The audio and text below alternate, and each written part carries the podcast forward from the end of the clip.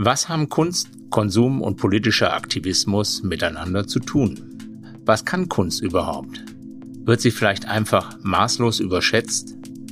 Das besprechen wir in dieser Ausgabe von Fantasiemuskel, dem Monopol-Podcast über Kunst, Wirtschaft und gesellschaftliche Transformation mit dem Kunstwissenschaftler Wolfgang Ulrich, für den auch Möbel, Make-up, Protestkundgebungen oder Handtaschen Spielarten von Kunst sein können.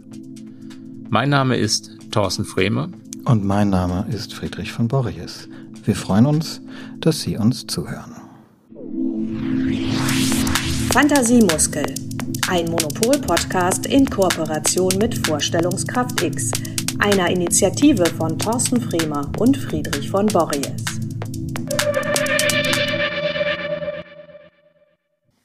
Ja. Ja, ich danke für die Einladung. Wir steigen ja immer ganz allgemein ein. Herr Ulrich, wie sind Sie denn eigentlich zur Kunst gekommen?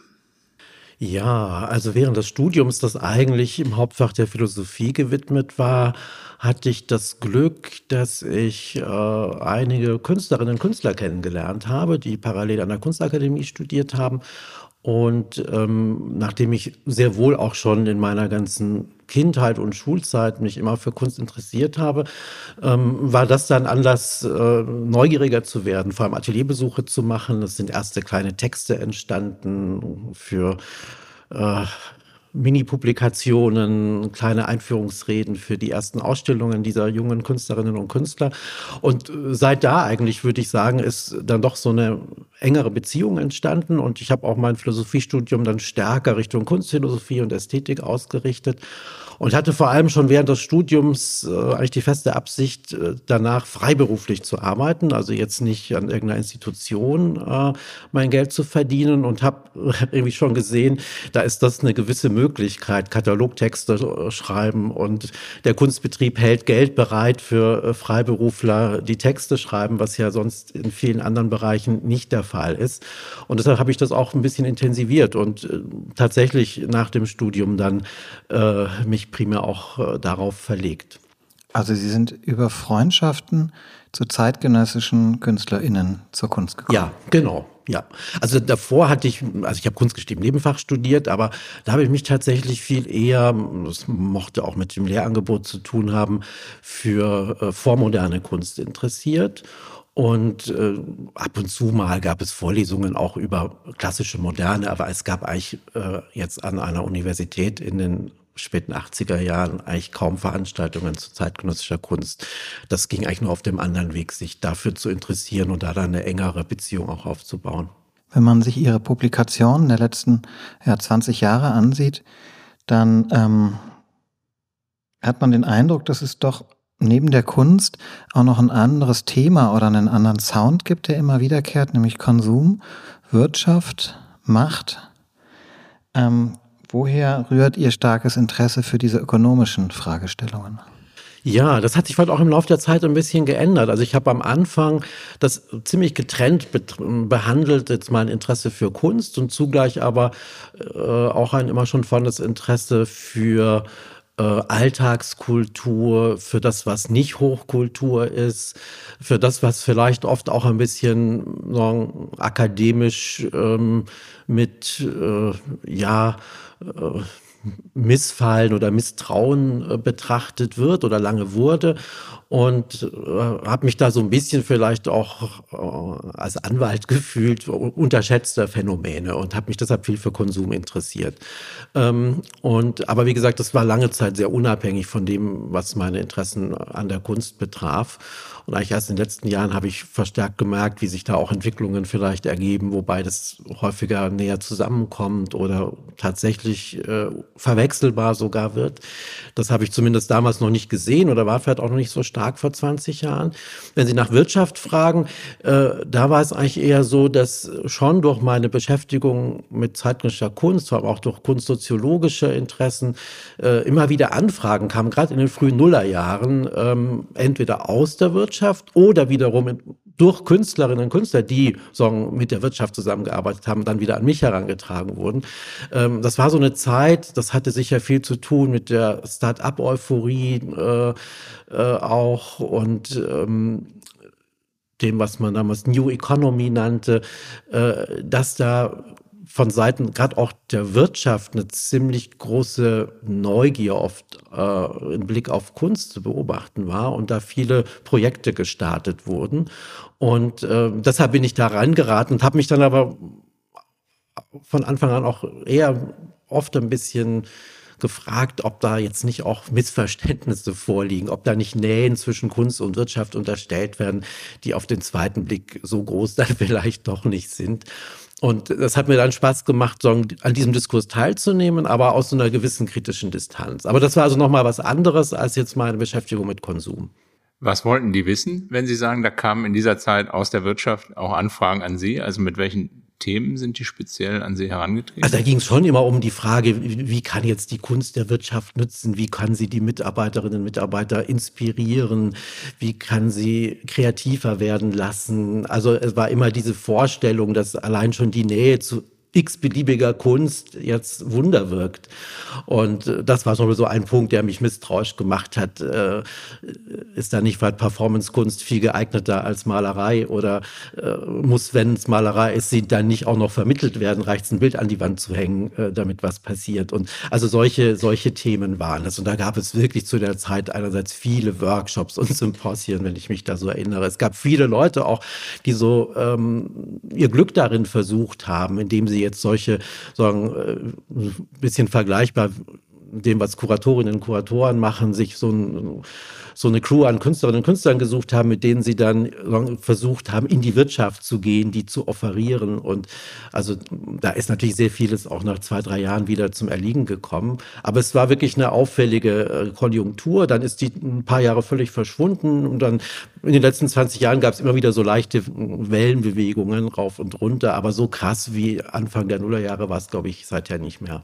Wenn man heute mit KünstlerInnen, so zumindest unser Eindruck, unsere Erfahrung, über diese ähm, möglichen Kooperationen oder ähm, Überschneidungen oder Begegnungen oder Infektionen mit Wirtschaft spricht, ähm, begegnet uns oft der Vorbehalt, dass man sich nicht instrumentalisieren lassen wolle, ähm, womit wir schnell bei einem anderen Thema von Ihnen wäre, nämlich der Autonomie oder der vermeintlichen Autonomie ähm, von Kunst.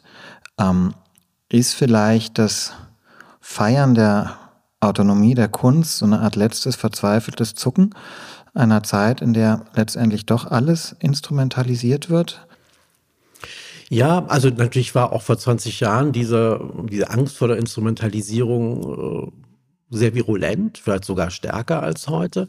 Ähm, ich glaube aber, dass viele dann auch, die sich da auf eine Nähe zur Wirtschaft eingelassen haben, gesehen haben, dass das in gewisser Weise vielleicht sogar einer der wenigen Orte ist, wo autonome Kunst sogar noch eher möglich war als äh, in vielen anderen Feldern. Ähm, weil was jetzt viele Leute in der Wirtschaft und vielleicht auch viele jetzt private Sammler aus dem Wirtschaftsfeld ja oft gerade an der Kunst fasziniert hat, war deren Freiheit, deren Unabhängigkeit. Ähm, was, insofern waren Künstlerinnen und Künstler für die oft auch Role Models, so, für das, was sie als eigene Lebensform sich gewünscht haben.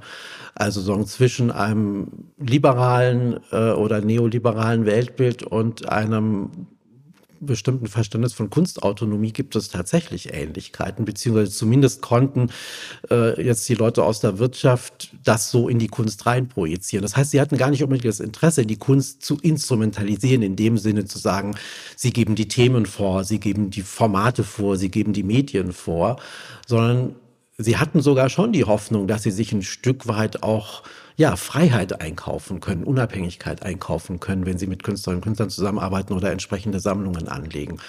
Und ähm, ich glaube, das haben dann doch auch einige erkannt und deshalb ist auch nach meiner Wahrnehmung dieser Instrumentalisierungswurf eher geringer geworden über die Jahre. Und jetzt haben wir ja oft die paradoxe Situation, viele auch Unternehmen, die lange sehr engagiert, äh, also lange zwei, drei Jahrzehnte engagiert Kunst gesammelt haben, das jetzt zurückfahren, vielleicht ganz aufgeben. Plötzlich ist sagen das Jammern groß und Künstlerinnen und Künstler sagen, boah, das war ein, äh, da hatten wir sagen große Freiheiten, wenn Unternehmen Unternehmen was gekauft haben von uns.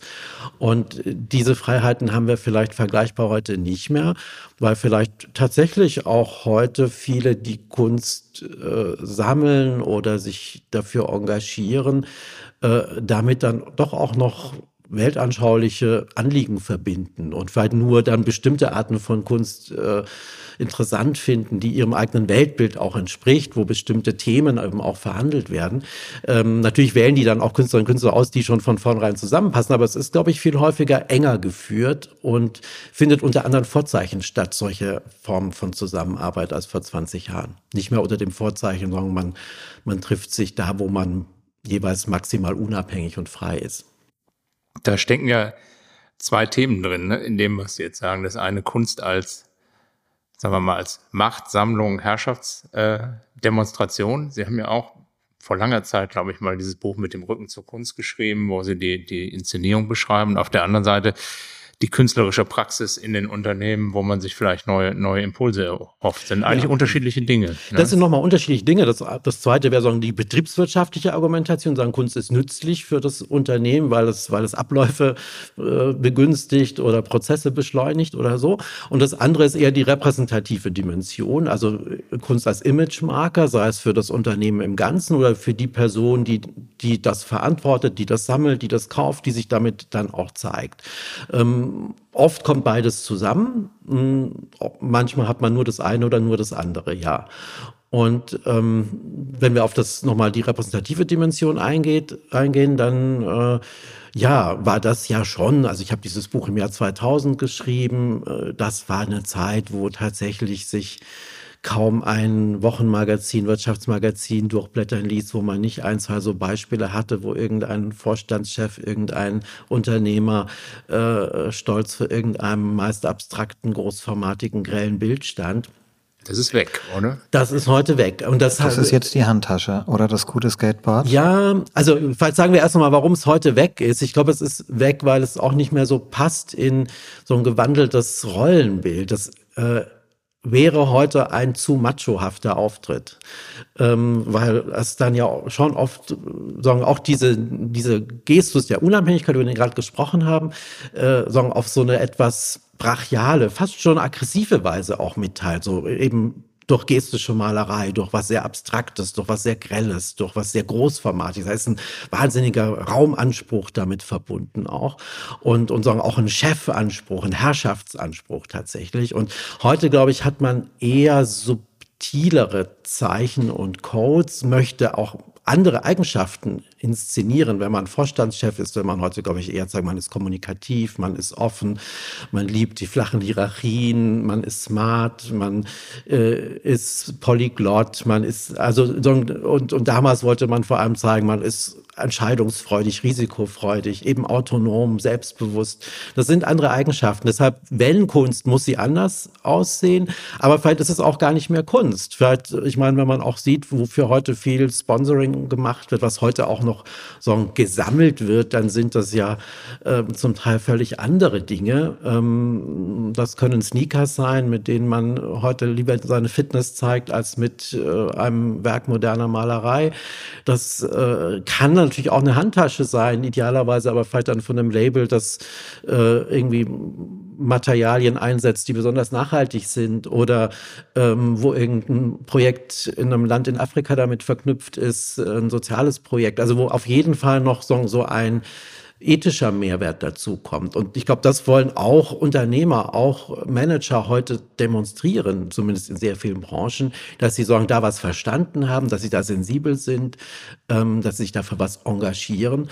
Und deshalb gibt es wirklich so einen Wandel der Statussymbole. Und das, was man eben 2000 in den Magazinen gesehen hat, sieht man heute kaum noch. Und wenn man es sieht, dann wirkt es altbacken, vielleicht sogar ein bisschen peinlich und könnte sagen, die gewünschte Imagewirkung gerade nicht haben.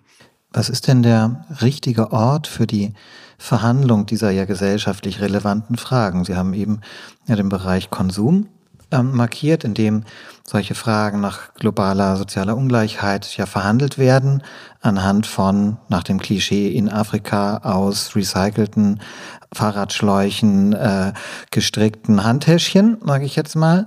Aber es ist ja auch der Raum der zeitgenössischen Kunst, in dem genau diese ähm, Fragen verhandelt werden, um im Klischee zu bleiben, aus in Afrika gestrickten Fahrradschläuchen, die mal als Handtasche, mal als Kunst sich sozusagen generieren. Ähm, in welchen gesellschaftlichen Bereichen ist das aus Ihrer Perspektive zukunftsfähig, wirksam, sinnvoll? Ähm, denn dass das verhandelt werden muss, ist ja evident. Das ist evident und Sie haben jetzt mal zwei Bereiche angesprochen, wo das interessanterweise sehr ähnlich passiert, eben das Feld des Konsums, gerade auch das Feld des Luxuskonsums ähm, und das Feld der Kunst. Ähm, man würde vielleicht andere Felder auch noch finden. Und die Frage ist natürlich, warum gibt es plötzlich solche Parallelentwicklungen in Feldern, die lange doch relativ getrennt voneinander sich, sich entwickelt haben? Und da glaube ich schon, dass eine ganz zentrale Rolle der wachsende Einfluss der sozialen Medien spielt. Da kommt das alles zusammen. Da wird das alles so denselben Kriterien unterworfen für alles gelten dieselben Hashtags. Ähm, um Erfolg zu haben bei Instagram, TikTok, wo immer, muss man sagen, der Logik der jeweiligen Plattform sich anpassen, was die Formate, was die Ästhetik, äh, was das ganze äh, Setting anbelangt. Und deshalb werden auch Bereiche, die vielleicht relativ getrennt lange waren, jetzt äh, kommen hier zusammen. Und wenn ich sagen, mit einem Konsumprodukt Erfolg haben will auf Instagram, dann muss ich eben denselben Regeln folgen, wie wenn ich als Künstlerin oder Künstler Erfolg haben will auf Instagram. Und deshalb, ähm, und für die Leute, die das auf ihrem Feed sehen, ist das im ersten Moment auch vielleicht gar nicht so wichtig. Ist das jetzt Kunst? Ist das Konsum? Ist das Design? Ist das Mode?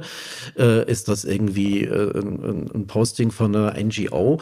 Ähm, Hauptsache, man guckt mal hin, wird neugierig, äh, man lässt sein Like dort und führt damit, trägt damit dazu bei, dass etwas auf anderen Feeds auch wieder erscheint und, und, und sich äh, auf die Art etabliert. Und ich glaube, das, das ist tatsächlich ein, ein stark, ähm, starker Faktor, der so Bereiche eng führt oder aneinander annähert, auch so damit Kooperationen begünstigt zwischen den Bereichen und damit dazu führt aber, wenn man es so kritisch sehen wollte, dass auch eine große Verwechselbarkeit entstanden ist und äh, es dann wirklich nicht mehr den Riesenunterschied macht, ob man in eine Kunstausstellung oder in den Concept Store geht.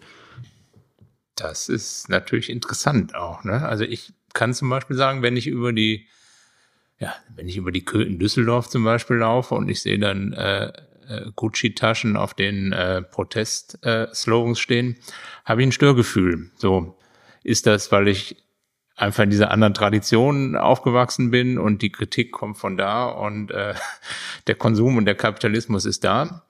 Äh, oder ist das äh, ich, ich empfinde es als zynisch, aber ist es dann ja nicht so, wie Sie sagen, sondern.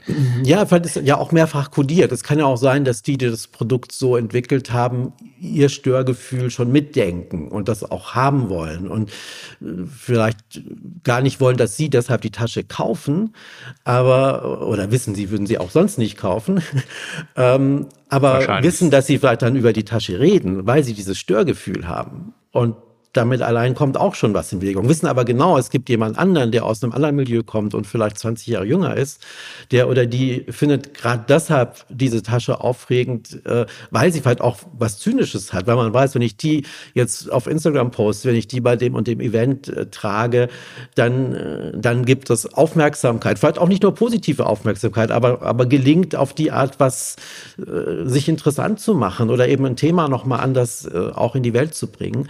Und ähm, deshalb, äh, ja, glaube ich, äh, äh, sind viele dieser Produkte mehrfach kodiert für verschiedene Leute. Äh, die Reaktion verschiedener Leute ist hier schon mitgedacht. Und das macht vielleicht dann auch so ein, ein gutes Produkt aus, dass es äh, sagen, unterschiedliche Reaktionen auslösen kann bei verschiedenen Leuten und dass es auch verschieden gelesen werden kann von seiner Wertigkeit. Ist es jetzt eben nur eine Handtasche oder ist es vielleicht doch ein äh, ein Objekt, das auch Kunstcharakter hat? Oder ist es primär jetzt ein aktivistisches Accessoire oder als was bewerten wir es?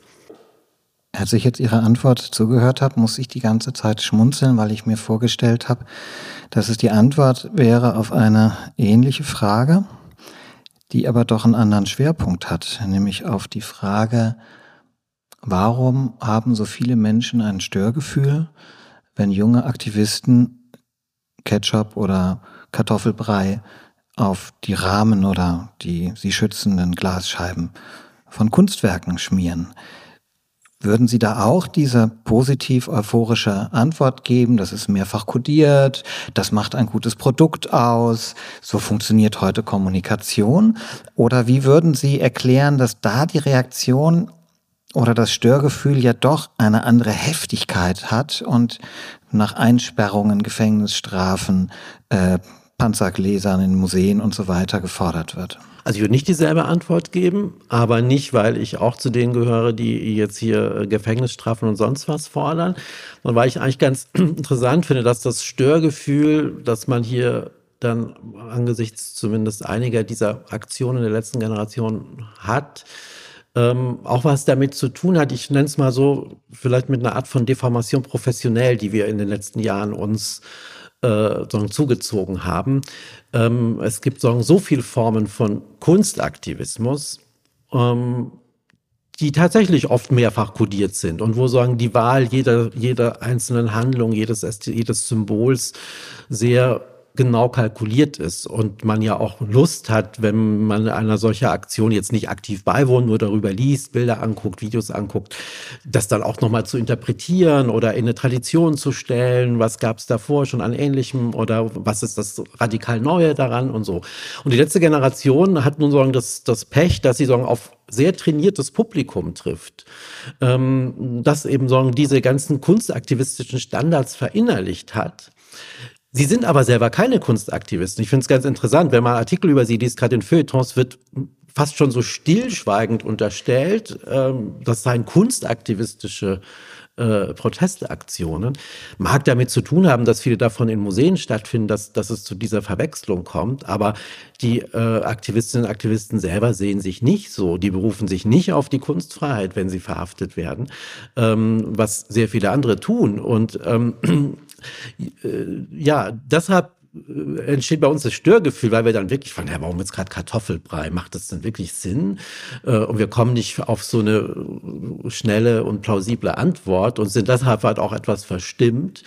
Ähm, und äh, sollten aber vielleicht uns eher angewöhnen, das als einen so viel, ja, von der Form her fast altmodischere Art von Protest auch anzusehen, die eben nicht mit diesen ganzen Verfeinerungen des Kunstaktivismus äh, spielt oder darauf nochmal aufbaut, die vielleicht insofern auch radikaler ist, als sie auch nicht sagt, ach, das ist dann letztlich doch wieder nur Kunst, was wir machen. Nein, wir meinen, das ist wirklich radikal. Also es ist so eine, so eine auch eine, eine Geste so von, wirklich von Rebellion, auch, auch gegen vielleicht ein bestimmtes ja, Protest-Establishment, was sich in den letzten zehn Jahren gebildet hat. Aber dem würde ich, da würde ich nochmal nachhaken wollen, weil mein Eindruck ist nicht, wenn ich den Leuten zuhöre, die darüber empört sind, dass sie sagen, das ist jetzt konzeptionell nicht gut durchdacht, dass das Kartoffelbrei ist. Kartoffelbrei passt nicht zu Van Gogh. Man hätte bei Van Gogh eher dieses oder jenes schmieren müssen, ja, äh, sondern ich habe schon den Eindruck, dass es eine tiefe Verletzung ist, eher wie Sie die Intention beschrieben haben, dass dieser Raum, den wir in unserer Gesellschaft anscheinend ähm, als sakrosankt, als den, wo wir gut sind, wo wir wahr sind, wo wir aufrichtig sind, so dieser Raum der Kunst, dass der uns, dem bürgerlichen Establishment sozusagen genommen wird und genau an diesem Ort, an dem wir unabhängig davon, womit wir unser Geld verdienen, äh, uns dann durch Sponsorship etc. als die Guten fühlen können, dass genau an diesem Ort uns aufs Butterbrot geschmiert wird oder eben auf die Glasscheibe. Nein, ja, es ist scheiße, es geht schief. Und genau weil wir dort verletzt werden, ähm, an diesem Ort, der uns so wichtig ist, ist die Reaktion so heftig ja, von ja. so vielen. Also äh, Sie haben recht, die wenigsten argumentieren jetzt sagen, äh, sagen wie, wie, wie Kunstkritikerinnen und Kunstkritiker darauf und, und, und, und, und bemängeln jetzt äh, die Wahl eines bestimmten Materials. Das tun vielleicht wir aus, aus unserem Milieu. Ähm, aber ähm, was, glaube ich, trotzdem das Problem ist, dieser, der Rezeption dieser, dieser Aktionen, sie sind sagen, in gewisser Weise nicht professionell genug gemacht, um die eigenen Ziele dann auch ästhetisch mitzuteilen. Es gibt dann diese oft auch ein bisschen unbeholfenen aufgenommenen Videos, wo man, wo man dann direkt so diesen Akt sieht, diesen aggressiven Akt des Bewerfens. Aber eigentlich, und das wirkt natürlich ikonoklastisch und das wirkt unglaublich, ja, wirklich aggressiv. Und deshalb gibt es diese heftigen Reaktionen von vielen. Ähm, wenn die Aktionen so wären, dass es weniger äh, diese Wurfbewegung im Zentrum stünde, sondern wirklich das nicht mehr, dass das Bild unsichtbar wird, weil es jetzt hinter einer Schicht verschwindet, dann würde man, glaube ich, die Intentionen dieser, dieser Aktion viel besser verstehen können. Es geht ja eigentlich darum, symbolisch damit zu zeigen, dass, was das Leben lebenswert macht, was schön ist, was uns Sinn stiftet, ähm, das ist nicht garantiert. Und äh, indem wir jetzt ein, äh, ein, ein Bild verdecken, sagen, das hat einen Minitekel-Charakter. Künftig ist vielleicht die ganze Natur sozusagen so verdeckt, dass wir keine Naturschönheit mehr erleben können. Und dann wird auch die Kunstschönheit sinnlos. Und also es müsste sagen, bei diesen Aktionen der ästhetische Schwerpunkten anderer sein oder der performative Schwerpunkten anderer sein, damit man sagen, diese eigentlich äh, ja äh, ziemlich klare und simple Botschaft auch wirklich verstehen würde. Das würden immer noch nicht alle toll finden, aber ich glaube, man wäre so aus dieser äh, Falle befreit, das jetzt nur als Ikonoklasmus deuten zu können und nur als Angriff auf die Kultur deuten zu können. Das ist das Problem mit diesen Aktionen. Mich würde vor dem Hintergrund dessen, was wir gerade reflektiert haben, nochmal interessieren, welche gesellschaftliche Entität oder denn dann die richtige wäre, um Transformationsprozesse anzuregen. Wir haben jetzt eben gerade über radikalen Aktivismus gesprochen, der, wenn ich Ihnen folge, sozusagen in der, im Überschwang zur Unlesbarkeit führt. Wir haben vorhin angerissen Konsumräume, die Protest schon längst ähm, sich so angeeignet haben, dass es ein konsumierbares Gut wird, mit dem man sich für viel Geld schmückt. Wir haben noch nicht viel gesprochen, aber es klingt natürlich mit über den Artivism, den Kunstaktivismus, der dann zuweilen weder gute Kunst noch guter Protest ist ähm, und äh, am Ende doch auch wieder im Markt landet. Also was, was kann denn Kunst dann heute sozusagen sinnvollerweise sein, wenn sie nicht unzulänglich äh, oder skrupellos sein will? Ja, also die Frage ist absolut berechtigt und ich würde vielleicht auch keine so wahnsinnig äh, erfreuliche Antwort geben können und sagen, sie kann was, aber sie, wir sollten sie nicht überschätzen. Und wir sollten aber auch andere Bereiche nicht überschätzen. Also natürlich grundsätzlich kann vielleicht Aktivismus, wenn er wirklich passgenau ist, äh, was bewirken, ähm, was er im Moment leider nicht tut. Ähm, und äh, andere Felder ja, können auch was bewirken, wenn es darum geht, Bewusstsein für bestimmte Themen zu schaffen. Da ist ja auch sicher einiges passiert im, im letzten Jahrzehnt. Aber ob das alles reicht, angesichts dessen, was an Transformationen wohl doch notwendig ist, äh, bin ich doch sehr skeptisch. Und zwar für alle Bereiche. Und auch wenn sich verbünden und kooperieren und zusammentun, könnte es sein, dass es nicht reicht, vor allem auch deshalb nicht reicht, weil das sieht man ja eigentlich in allen Feldern, äh, dass ja auch sehr heftige Gegenbewegungen wieder entstehen. Also je stärker jetzt auch Kunst einerseits vielleicht aktivistisch wird, umso mehr gibt es alle Vorwürfe von Cancel Culture und äh, Wokeness-Phobie und all, all diese, die, diese Phänomene, wo man ja auch nicht weiß, die können ja auch sehr schnell sagen, mehrheitsfähig sein. Und dann äh, gibt es Rollback-Phänomene oder ähm, äh, Rebound-Effekte, also wo letztlich die am Ende die Lage schlechter ist als am Ausgangspunkt. Äh, ähm, und die Sorge zum Beispiel habe ich sehr stark äh, aktuell, dass, dass auch vieles von dem, was in den letzten Jahren zaghaft erreicht wurde, sehr wohl auf der Kippe steht. Also eine Trumpisierung. Nennen wir es Trumpisierung von mir aus, ja. Mhm.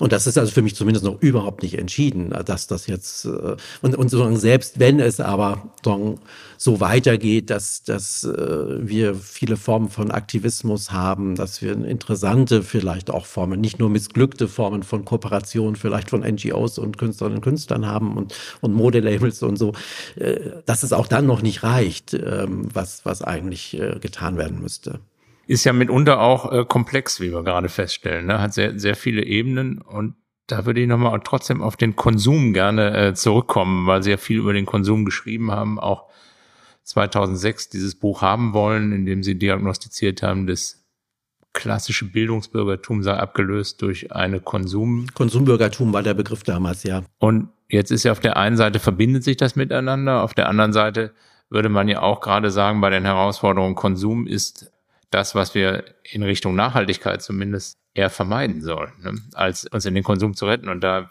frage ich mich, wie geht man damit um? Ja, ja, da haben wir auch so paradoxe äh, Phänomene zu beobachten. Also gerade in, in dem jetzt all diese ökologischen Themen in den Konsum eingespeist wurden und wir viele Produkte haben, die eben Nachhaltigkeit oder, oder Vergleichbares versprechen. Ähm, das führt ja oft dazu, dass noch mehr konsumiert wird.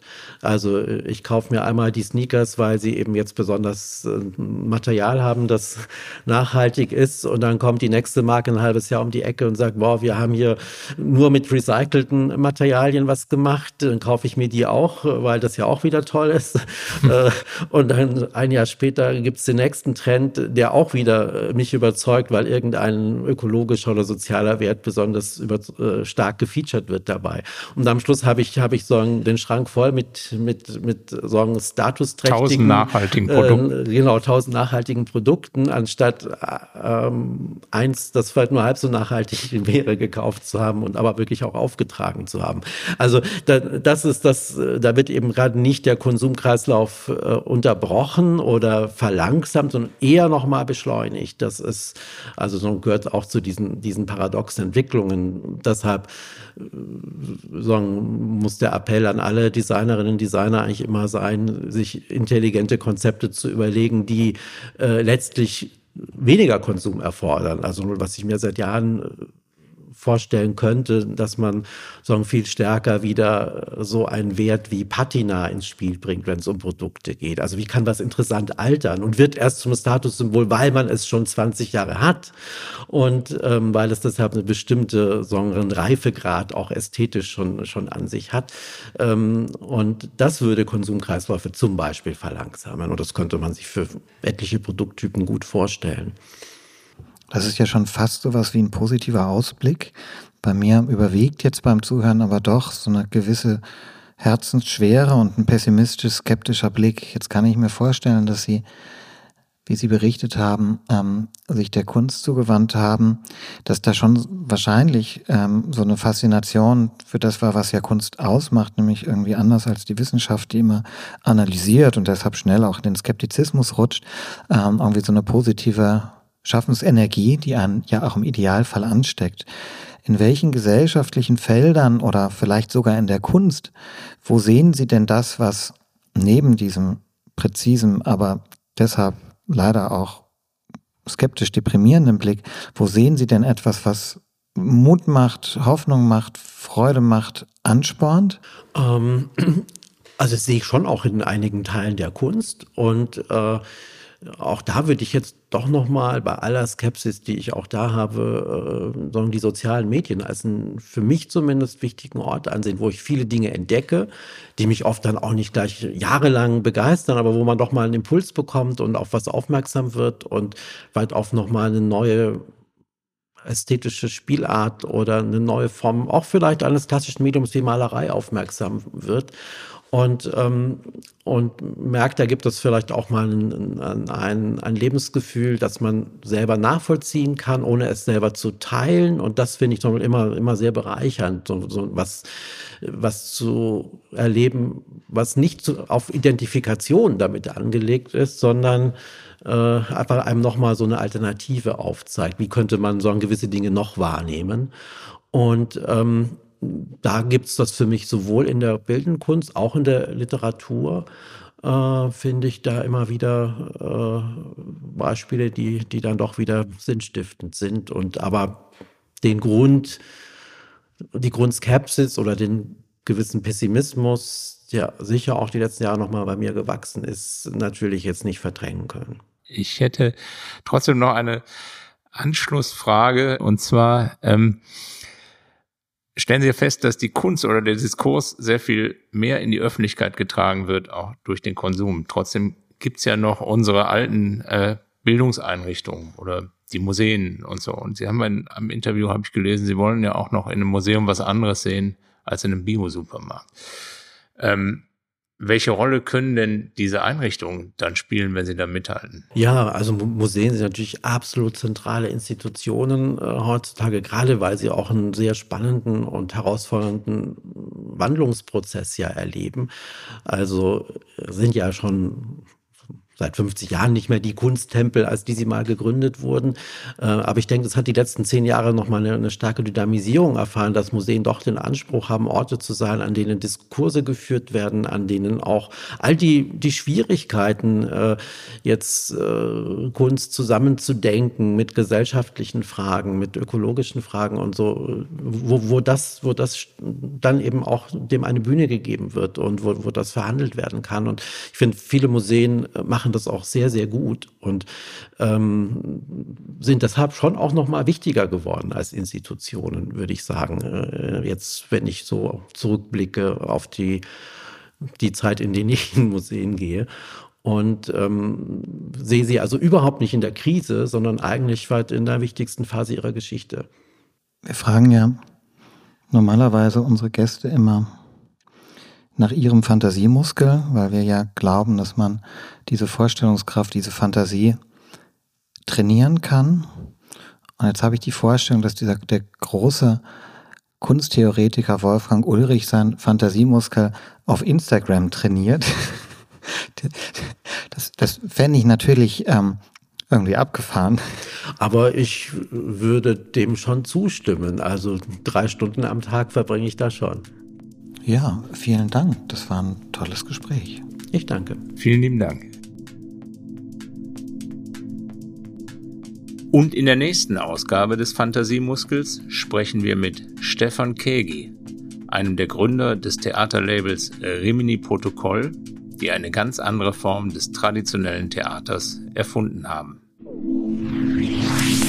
Fantasiemuskel ein Monopol-Podcast in Kooperation mit Vorstellungskraft X, einer Initiative von Thorsten Fremer und Friedrich von Borries.